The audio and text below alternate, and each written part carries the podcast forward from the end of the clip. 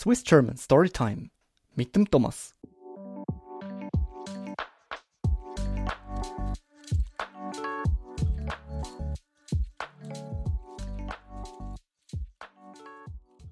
Hoi miteinander, wie geht's euch? Willkommen zu einem neuen Podcast von Swiss German Storytime. Bro, ist kalt geworden, nicht? Im Moment äh, hat es wirklich mega schön Schnee und ich denke mal, die meisten von euch freuen euch, zumindest die, die in der Schweiz sind. Äh, bei den anderen weiß ich nicht, ob ihr auch Schnee habt oder ob es vielleicht sogar Sommer ist. Keine Ahnung. Aber in der Schweiz hat es, glaube fast überall geschneit in den letzten Tagen. Vor allem die letzte Woche, das letzte Wochenende. Und jetzt ist es aber schon wieder ein bisschen wärmer geworden. Ich glaube, die Woche hätte wieder ein bisschen wärmer, der Wetterbericht. Aber hoffen wir so, dass der Schnee noch bleibt bis zu der Weihnacht und dass es an der Weihnacht dann auch so ist, dass man kann Skifahren dass man kann schletteln dass man es geniessen kann.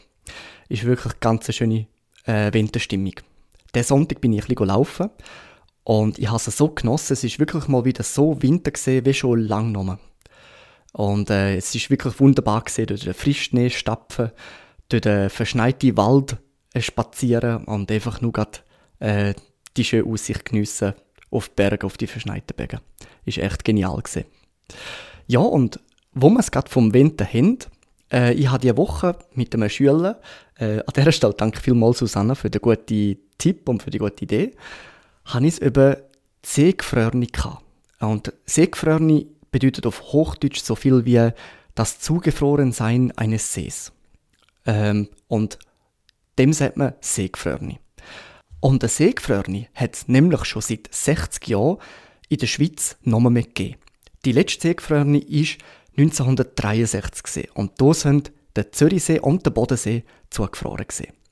Wie da gesehen ist und wie da so gekommen ist, erzähle ich euch im heutigen Podcast. Viel Spaß! Seegefrorene. Spazieren auf der Schweizer See. Was heute fast unvorstellbar ist, ist vor genau 60 Jahren im Winter 1963 Realität geworden. Der Zürichsee und der Bodensee sind komplett zugefroren. Gewesen. Ein Seegefrorene ist ein seltenes und spektakuläres Ereignis. Aus meteorologischer Sicht redet man von einer Seegefrorene, wenn ein See während mehr als einem Tag vollständig oder fast vollständig mit Eis bedeckt ist. In Erinnerung bleibt der Seegefrorene aber vor allem wegen der Volksfest wo auf dem begehbaren Eis stattgefunden haben.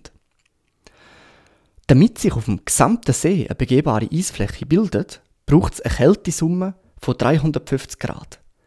Da ist die Gesamtzahl von Minustemperaturen, die nötig sind, wie zum Beispiel 35 Tage mit einer mittleren Temperatur von minus 10 Grad. Ganz schön kalt. Bei der letzten Seegefrorene 1962-63 hat es bereits im November eine erste Kälteperiode gegeben und der Winter ist mehr als 5 Grad kälter gesehen als ein durchschnittlicher Winter, so dass eine Kältesumme von 500 Grad erreicht worden ist. Nach Belastungsproben durch den Glaziolog von der ETH, der Dr. Hans Rötlisberger, ist der Zürichsee mit einer mittleren Eisdecke von 13 cm am 1. Februar 1963 am 12. Uhr für die Bevölkerung freigegeben worden. Eine wichtige Rolle hat die Seepolizei die für die Sicherheit zuständig war und Regeln aufgestellt hat, wie man sich auf dem Eis zu verhalten hat. Dies Polizei ist mit Schlittschuhen, Megafon und Funkgeräten ausgestattet und an den Wochenenden mit zusätzlichen Ordnungskräften versteckt. Bei der Belastungsprobe sind fünf mit Wasser gefüllte 200 Liter Fässer dicht nebeneinander aufgestellt worden. Die Eisdecke hat sich im Zentrum um 3,5 cm gesenkt.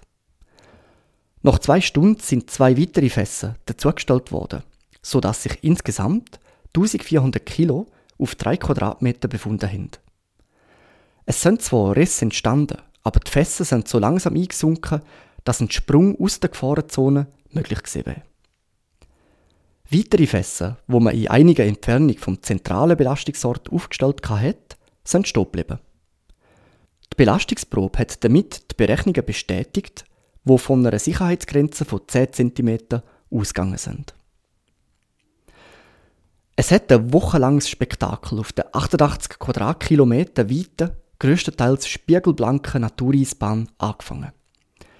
Die Seegefrorne hat auf Wochen das Leben und das Denken am See bestimmt. Zu Tausenden sind die Menschen auf diese Fläche geströmt, um den überwältigenden Anblick vom erstarrten Zürichsee zu erleben. Das außergewöhnliche Naturereignis hat selbstverständlich auch viele Auswärtige angezogen. Wie viele Personen sich gleichzeitig auf dem See befunden haben, lässt sich nur schätzen. An der Wochenende sollen es bis zu 150.000 Personen sein. Die Schüler im Einzugsgebiet vom Zürichsee haben einen extra Tag schulfrei bekommen, damit sie das einmalige Erlebnis können ausreichend geniessen Auf dem Eis hat es unterschiedliche Mittel der Fortbewegung gegeben. Zu Fuß, mit Schlittschuhen, auf den Ski, im Schlitten, auf dem Velo und sogar im Eissegler. Motorisierte Fortbewegungsmittel sind allerdings ausschließlich der Seepolizei vorbehalten gewesen. Die hat zum Beispiel auf dem Zürichsee extra für die Seegefrorene vier Raupenschlitten bereitgestellt. Gehabt. Auch für Sportbegeisterte hat der zugefrorene See viel hergegeben.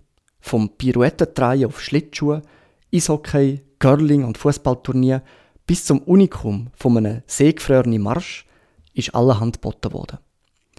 Es hat sogar der erste Zürcher seegefrorene Lauf über 42 Kilometer stattgefunden, wo der bekannte Basler Eisschnellläufer Louis Rappelli gewonnen hat. Am See sind zahlreiche Verkaufsstände mit allerlei heißen Getränken, Würst und Maroni, Rauchwaren und Gebäck gestanden. Zudem hat man können Andenken wie Kaffeetassen, Schäl, Postkarten und Zigarettenhalter erwerben. Überall auf dem See sind Eisfest veranstaltet worden und zur Erinnerung hat man sich mit einem Eisbär fotografieren lassen. Die Zürichsee-Zeitung hat an die Tradition der Eiszeitung von 1880 und 1891 angeknüpft und hat die seegefrorene Post herausgegeben. Sogar Fasnachtsveranstaltungen sind auf den zugefrorenen See verleiht worden und eine Eisstrasse hat von Rapperswil auf Zürich geführt.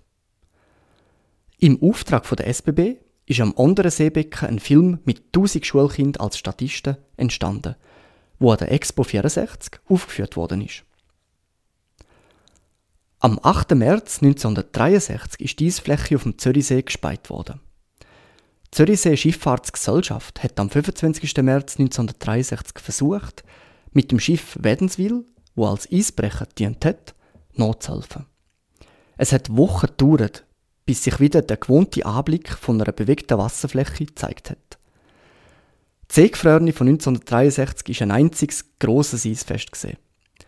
Auch in Zukunft wird es kalte Winter geben. Aber eine erneute Seegefrorene ist mit der Klimaveränderung sehr unwahrscheinlich geworden. Und da wäre ein kleiner Ausflug in die Vergangenheit von vor 60 Jahren gesehen. Ich hoffe, es hat euch gefallen.